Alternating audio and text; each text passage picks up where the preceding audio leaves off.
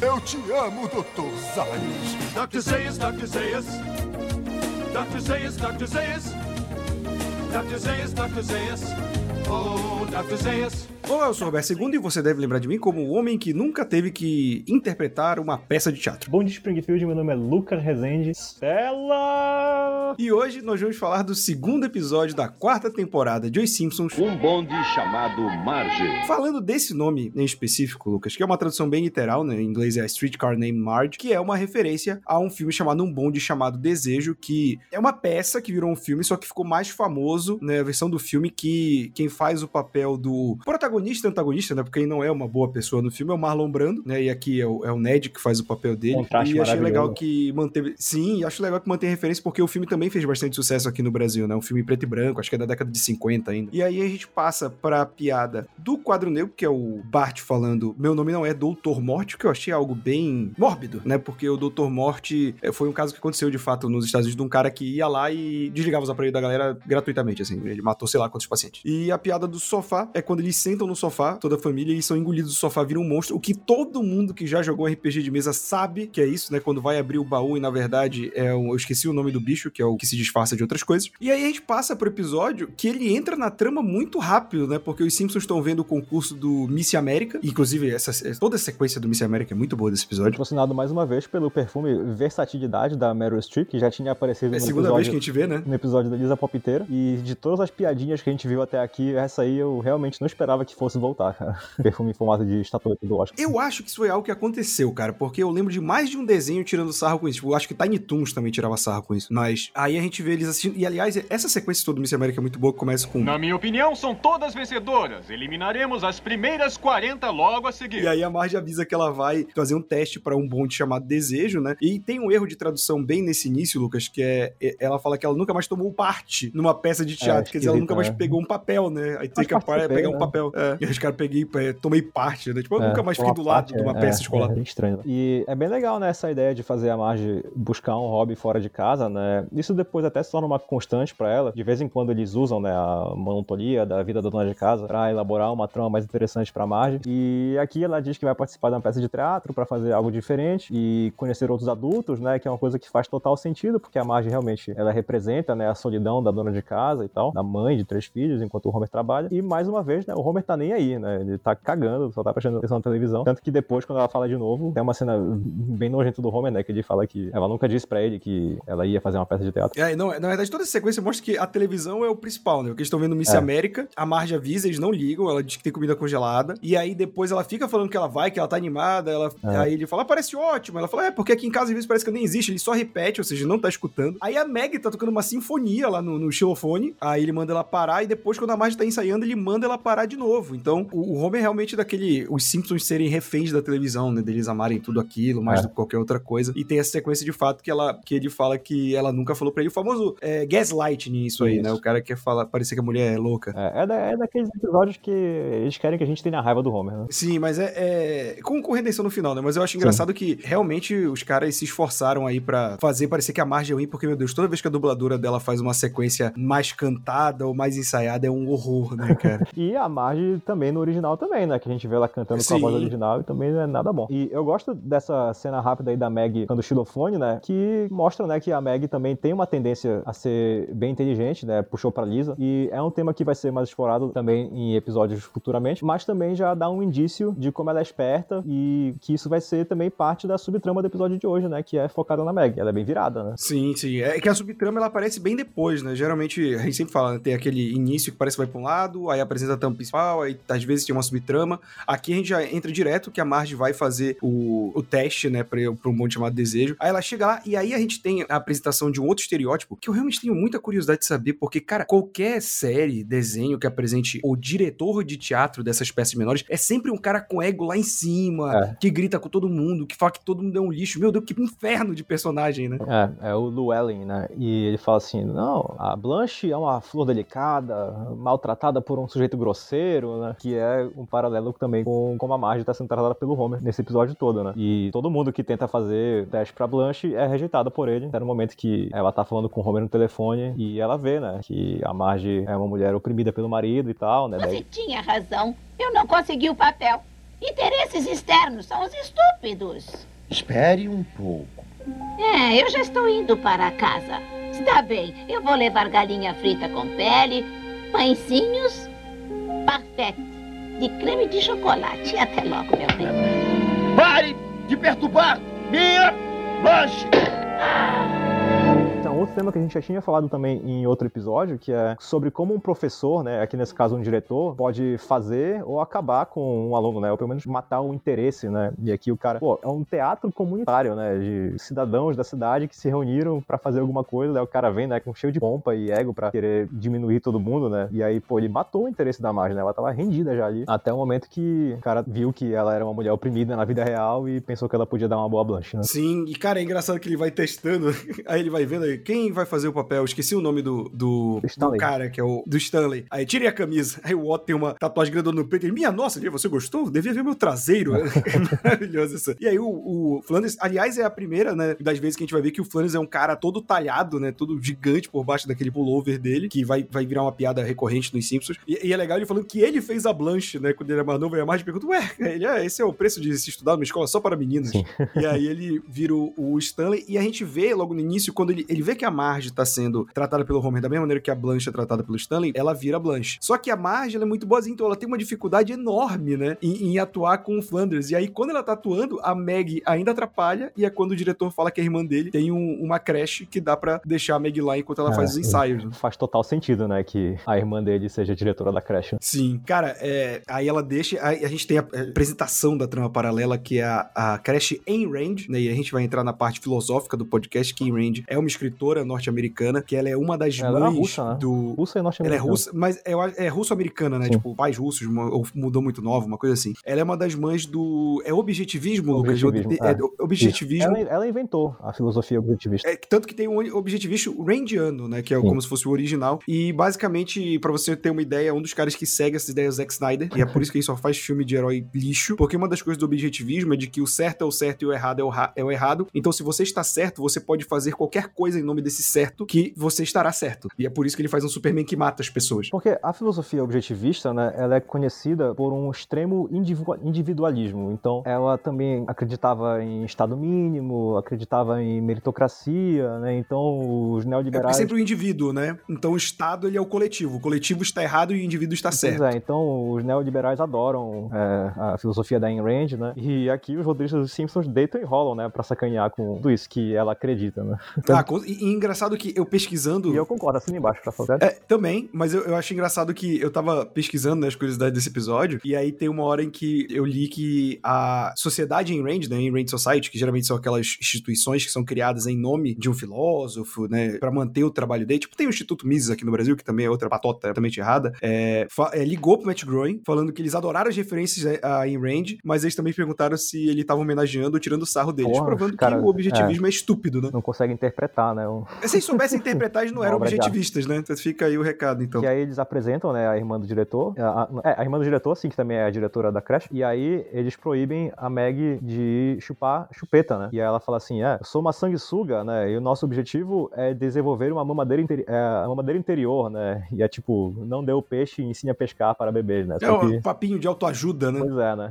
Até- tanto que a diretora uma hora tá lendo um livro chamado The Fountainhead Diet, porque é uma paródia a um livro da, da Ayn Rand que é The Fountainhead. Sim. Eu não sei como ficou no Brasil, porque ela também tem o, Ata- o Atlas Encolhido, né? Que é o. Atlas Shrugged é, não é Atlas encolhido, é a revolta de Atlas. Isso, que é basicamente o cara que se cansa de é, como é, carregar o mundo nas é uma, costas. é uma né? grande alegoria aí da, da filosofia da Ayn Rand, de objetivista. Mas é, o que eu gosto muito nessa trama da Meg, voltando agora pro episódio, é que ela cria um problemaço pra Meg baseado no principal e praticamente no único traço marcante da Meg, né? Que é o fato de que ela tá sempre com a chupeta na boca. Então, Crash não permite isso, tranca a chupeta dela no armário junto com a chupeta de todos os outros bebês. E a essa altura, né, quarta temporada, todo mundo já sabe que a Meg ama a chupeta dela mais do que tudo, né? Quando ela tá sem a chupeta, ela fica muito nervosa. Então, eu acho que essa trama, ela é de uma simplicidade que chega a ser genial, assim, que é, vamos fazer uma trama onde a Meg precisa recuperar a chupeta dela. E é isso, né, cara? Faz total sentido. E aí eles podem brincar muito com, os elementos da Meg ser um bebê, né? Como é que ela vai se virar pra fazer isso. Então eu gosto muito dessa subtrama da Meg, principalmente porque a gente vê tão pouco dela, né? Então é bem legal que eles tenham feito todo, praticamente metade do episódio voltado pra ela. Sim, e eles, aproveitam a subtrama também pra encher de referência cinematográfica, né? Essa parte É. da Meg é completamente recheada. Mas voltando pra parte da Marge, né, a gente vê que o Homer, ele, ele não se importa com o que ela tá fazendo, né? Tipo, eles estão... Aquelas cenas que a gente sempre fala deles deitados na cama conversando, tipo, ele fica jogando Game Boy, aquele Game Boy tijolão ainda. É, jogando né, jogo, jogo de boliche. no Game Boy. E aí ela, ela falando das coisas, como ela tá animada e ele ignorando, né? Totalmente a questão dela. E aí vai virando um problema pra ele, porque ela tem que ensaiar, aí ela não pode fazer o jantar e tudo mais. É isso que incomoda ele, né?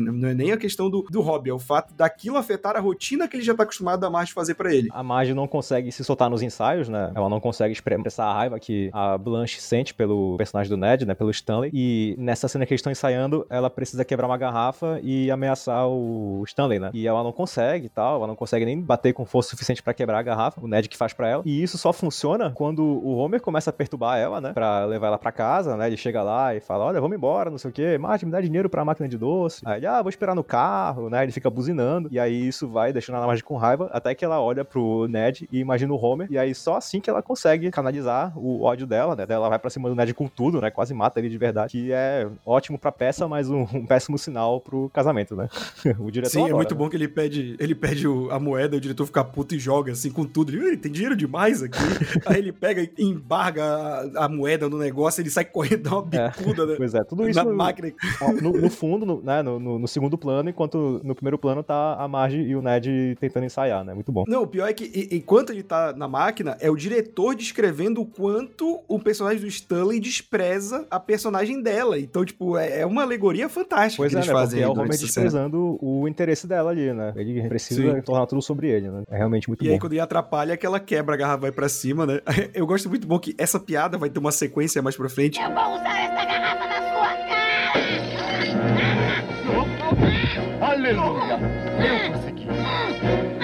tem que subjugá-la. Estou tentando, estou tentando. Mais pra frente, a, a Marge, mais uma vez na conversa com o Homer, vê que ele tá chateado. E aí ela fica chateada de verdade, que é quando ele fala que ele fingiu interesse em vários hobbies dela, mas que isso tá um pouco demais. Aí ela se sente bem ofendida, É. né? Que, que aí. Quem nunca fez isso, né? Mas você não diz esse tipo de coisa. E aí cria uma rusga. Tanto que tem uma cena seguinte que ela fala que ela não vai fazer o jantar porque ela vai ensaiar com o Ned, né? Essa que a piada faz valer a pena, que é quando ela vai ensaiar com o Ned, o Ned tá sem camisa com uma marca, assim, Tá com uma gaze cobrindo. como se ele tivesse tomado um gargalo de garrafa no Sim. peito que foi ensaiando com ela, né? Mas é muito boa essa cena, porque antes a gente tem ela falando pros filhos que ela, ela vai falar com sotaque sulista, porque ela já tá no timing da É, peça, porque né? a série, a, a peça se passa em New Orleans, que fica no, ao sul dos Estados Unidos. É, e- só que, tipo, o lance é que ela é uma sulista do interior, né? Então ela vai pra É. New- Nova Orleans, que era como se fosse a grande cidade do sul, e aí ela fala com sotaque. E eu achei muito boa a decisão da dublagem, que eles decidem fazer ela com leve sotaque gaúcho. É, Aqui, e aí a Lisa. Por que é que você está falando desse jeito? É que a peça é amanhã à noite e eu preciso ensaiar a personagem. Ei, mãe, ajuda se eu falar assim também? Acho que sim. Eu hablo assim. Bob é seu tio, companheiro. Não, assim não ajuda nada, Barbie. Paizão, faz o favor de passar um pãozinho pra mim? Pode faltar à escola amanhã, estou com muitas Eu dúvidas. estou numa casa de loucos. Uh, até mais tarde, gente. Eu tenho que ensaiar com o Ned. Mas, Marge, e a sobremesa? Barbaridade, você pode tirar a tampa do seu pudim? Tudo bem, eu tiro. Será que eles falaram, vamos fazer um sotaque gaúcho porque a Blanche é do sul e o gaúcho também é do sul, só que no Brasil, né? E daí eles pensaram, vamos fazer É, sul. Eu acho que pra mim é, é- Sul é o sul, né? pensamento lógico nesse- nessa parada, sabe?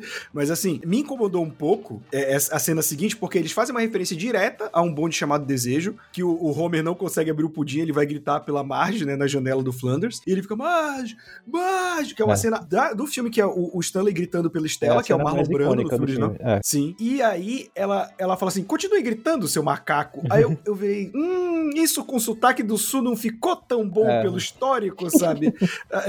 Só que eu não sei se ela chama ele de macaco no original. Eu não cheguei a assistir o original antes da gente gravar, mas é uma dúvida que eu vou tirar depois, cara. E, e é muito bom que ela fica com raiva do Homer, ela quer se ensaiar só a cena da garrafa. O, o Francis mandou. A gente pode dizer que só ensaiou.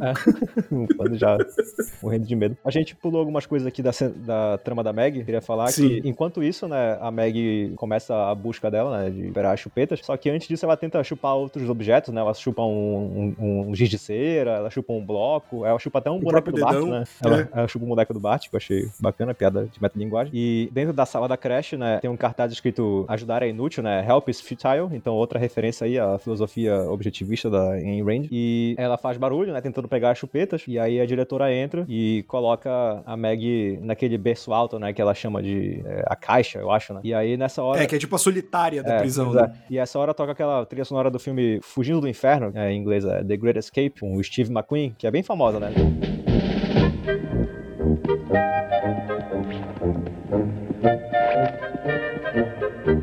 Colocam ela lá, né? Ela fica jogando a bola na parede, que é uma referência também a esse filme. Também foi feita uma referência recentemente no filme do Esquadrão Suicida, né? Quando eles vão buscar o. Como é o nome daquele cara que morre logo no início, o cabeludo? É o, o... O- Savante, né? o capitão- Não, o Savante. Savante? Sa- Tá, sim. E aí ele tá batendo com a bola na parede também, igual a Meg. E aí ele mata um passarinho, né? É, E ele, eles usam a trilha sonora do filme, né? Que é o, o- quando a diretora tá vindo, aí os bebês vão fazendo barulho pra avisar a Maggie, né? Que ela tá vindo também, a trilha sonora desse filme que eles, eles compraram os direitos pra poder fazer. Pois é, é, aí ela, ela- Aí na segunda vez que ela vai tentar buscar, né? Eles fazem todo um plano, usando todos os bebês, né? Daí ela sobe pela ventilação, ela desce pendurada no, no boneco do Crush, né? Que de repente até inspirou Missão Impossível depois, né? Porque é. É que Missão Impossível é só 95, né? Pois 94. é, acho que é 95 ou 96. Com certeza é depois. É, mas aí- é porque eu acho que essa cena já tinha na série original do Missão Ah, Impossível, que é da série, né? década de É, 60. é, então foi uma referência à série, né? E, cara, assim, primeiro que é super fofinho, né? Ver a Maggie fazer tudo isso pra recuperar as chupetas, né? Segundo que, assim, essa cena tem elementos de filme de ação, de filme de assalto, de comédia, né? E no final vira um completo filme de terror, né? Quando estão todos os bebês chupando chupeta e o Homer vai buscar ela.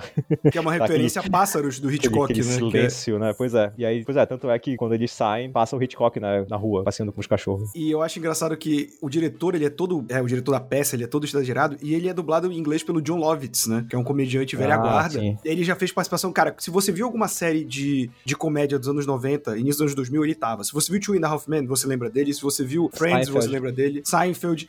O Friends, que provavelmente é do público que tem pela nossa idade, ele é aquele cara que vai tentar abrir um restaurante, só que ele vai chapado provar a comida da Mônica, sabe? Ele quer comer o salgadinho da mesa e tal. Ele é super engraçado. E os caras falam só que ele, ele é muito enérgico, cara. Tanto que eles falam que o monólogo de entrada do diretor, né, do Llewellyn, é, é todo enérgico e tal. Eles falam, esse foi o menos animado do John Levitz dublando, que a gente fez esse take três vezes. Quando eles vão pra peça, é, é muito bom porque os Simpsons, obviamente, sacaneando, né? Aí eles fazem a introdução de Nova Orleans sacaneando, falando que é, é o berço do, do futebol americano, não sei o quê, mas é uma cidade cheia de prostitutas, piratas, ladrões. É, não. Todo mundo odeia Nova Orleans, né? É ele- horrível. Eles cara. falam muito mal, cara. Se vocês forem pra lá, parar pra ler a letra, eles dizem que a cidade é nojenta, que ela é um inferno, que ela fede, como tu disseste que só tem bandido e puta, né? Dizem que tem cheiro de mijo, então. Não, e, e a repercussão dessa. É deu óbvio maior- que foi uma piada. problema, né? É. Sim, é, foi tão má a repercussão disso aí que a abertura do quadro negro do Bart no episódio seguinte vai ser Eu não vou difamar Nova Orleans.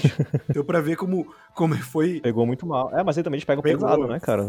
Sim, Sim. desnecessário até. E, e gratuito, né? Pois é, Vamos isso lá. foi totalmente gratuito, né? A Nova Orleans é uma das cidades mais cheias de cultura dos Estados Unidos. Eu, eu entendo que, tipo, na época que a peça se passa, realmente Nova Orleans era visto tipo Las Vegas, entendeu? Porque Nova Orleans era a cidade do jogo. É, não, porque também né? o sul, né, era um, um- lugar bem mais desagradável antigamente, né? Era, era a parte mais, a parte mais racista. Não, e era mais conservador, né? E você ter uma cidade que nem Nova Orleans, pro sulista conservador, era uma parada nesse naipe mesmo. E aí a gente tem a, a, a- peça é muito boa, toda, a cara. peça, Eu acho que é, a- toda essa parte da peça aí é fantástica, cara. A parte da margem, a parte do Apu. Sim, não, e, e outra, né? Porque assim, novamente a gente já apontou isso em outros episódios. No original dos Simpsons, nunca tinha legenda. E pra essa peça é imprescindível que a pessoa É. entenda o que tá sendo feito, que faz parte do humor. Então, hoje em dia eu sei que o canal da Fox nas reprises já coloca legenda nessas partes. E como eu já falei antes, o Star Plus também coloca automaticamente legenda. Mas até os DVDs, cara, não colocavam. E assim, isso é uma falha muito grande não colocar, porque faz toda a diferença você entender as músicas que estão sendo É, cantadas. senão tu vai boiar essa parte todinha da peça e eles fizeram um trabalho muito grande de, de, de fazer a letra bem legal pra todo mundo, então tem muita piada. E até pra entender também um pouquinho da trama da própria peça, né? Senão tu acabas não entendendo muito bem o que tá acontecendo, tu só vais vendo. É, eu, eu acho que se você não tiver nenhum conhecimento do filme ou da peça original, você vai ficar boiando de qualquer jeito, porque é muito por alto, É. né? Você entende os porme... não entende os pormenores, mas pega é, ali. É, é tão, isso é tão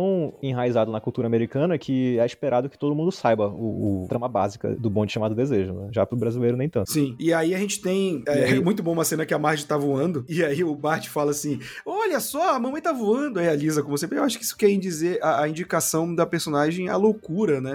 É. E aí a gente vai vendo que o Homer ele vai ficando entediado, e aí quando vai, vai acabando a peça, todo mundo fica maravilhado, né? A Marge recebe um buquê de rosas, que é o sinal que alguém da plateia mandou, ou seja, que ela foi a estrela da peça e tal. Só que quando ela olha pro Homer, o Homer tá baixo, né? E tá olhando pra Meg, assim, meio desolado. E ele entende aquilo como ele tá entediado com, com, a, com a peça, né? É, é porque assim, no meio disso tudo, né? A peça vai passando e tal, a gente vai vendo várias cenas. De vez em quando, a câmera fecha na cara do Homer, só por um segundo assim, e dá pra ver que ele tá com os olhos esbugalhados e com uma expressão meio atônita, assim, meio flexo. Então a gente não consegue saber exatamente o que ele tá pensando, se ele tá gostando da peça ou não, mas ele tá prestando bastante atenção. E isso é diferente do início da peça. Antes da Marge aparecer, o Homer tava bem entediado. A gente vê que ele tá brincando com um papel que ele ficou rasgando, mas depois que a Marge aparece, ele realmente começa a prestar atenção. Só que a gente não sabe o que, que ele tá achando, né? E aí essa é a grande surpresa do final do episódio, né? Que é essa revelação, que ele gostou, né? É, eu queria destacar nessa parte que eles vão, né, para pros bastidores da peça, ali atrás da, da cortina, e aí o, o Homer fala, tipo, a Lisa fala, ah, Todo mundo te aplaudindo, mãe. Quase todo mundo. Crianças, esperem no carro. Quero falar com sua mãe sobre essa coisa de teatro.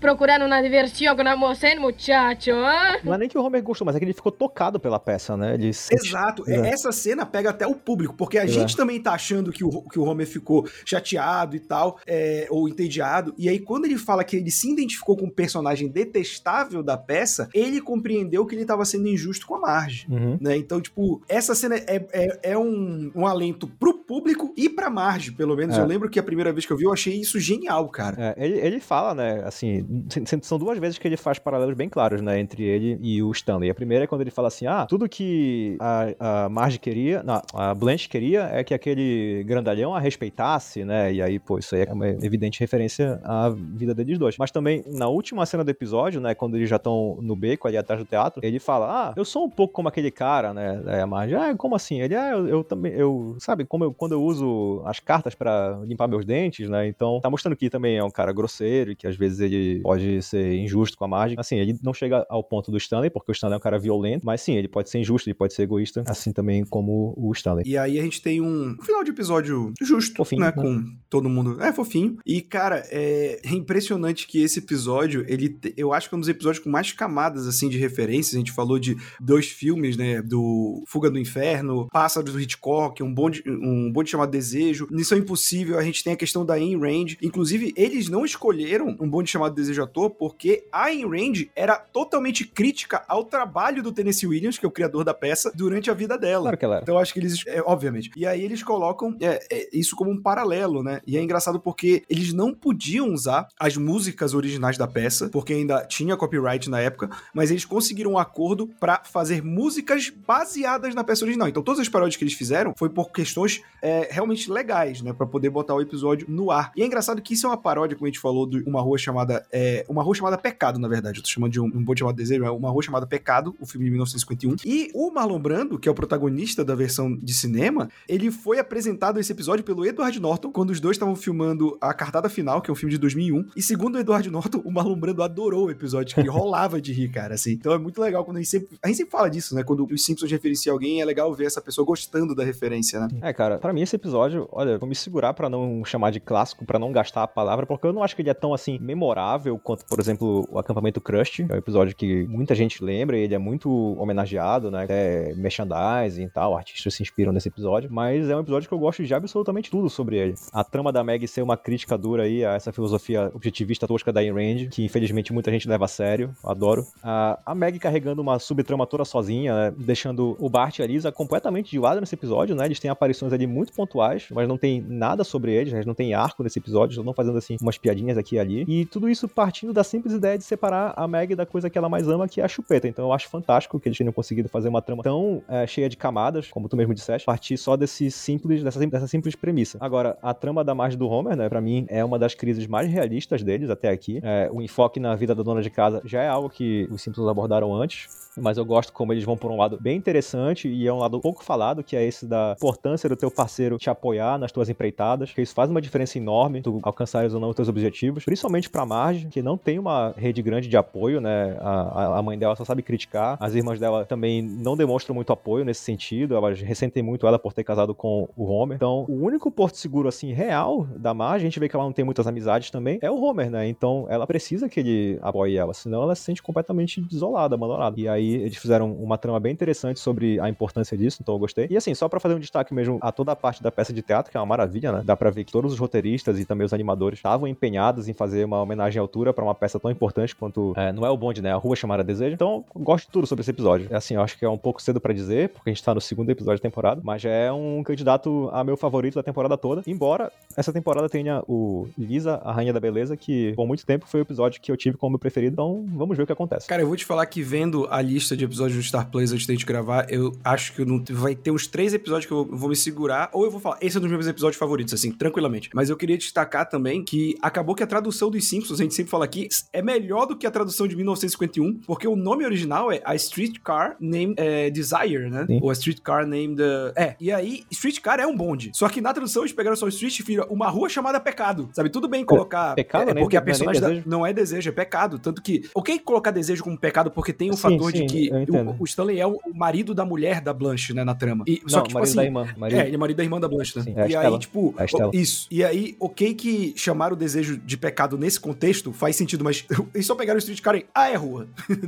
e botaram no filme de Eu só li 51. o começo. E, é, e eu queria destacar também duas curiosidades, Lucas. Uma, essa questão do In-Range. É, eles vão associar muito a Meg essa questão do In-Range. Acho que até pode ser uma paródia, tipo, a bebê será que precisa fazer tudo ser individualista, sabe? Uhum. Porque vai ter um episódio em 2009 que o nome é Quatro Grandes Mulheres em um Manicure, que é aqueles episódios de, dos Simpsons em, em outra realidade, né? Algo mais vitoriano. Que a Meg faz o papel de uma pessoa chamada Maggie Rourke, que é uma referência a um personagem da In-Range. Então, novamente, ela sendo associada. E a Meg vai voltar a. A creche In-Range, né? A creche no dia mais longo na creche, que é um curta de 2012, que tem no Star Plus. E numa das aberturas, quando o Simpsons já começou nessa onda de aberturas bem mais elaboradas, né? Que são tipo curtinhas antes do episódio, Hum. que é chamada Moonshine River. Então ela tá associada a In-Range, né? Acho que como paródia. Outra coisa também que me ocorreu agora é que eles brincam muito com essas figuras de autoridade, né? A diretora da creche era a Ayn Rand. E quando a gente viu também o Bart levando o ajudante de Papai Noel à escola de cães, aí a diretora daquela escola era a Margaret Thatcher, né? Então a gente vê como é que os Simpsons encaram essas figuras de autoridade, né? E também, outro assunto que a gente sempre comenta aqui antes de encerrar o episódio, é que esse vai ser o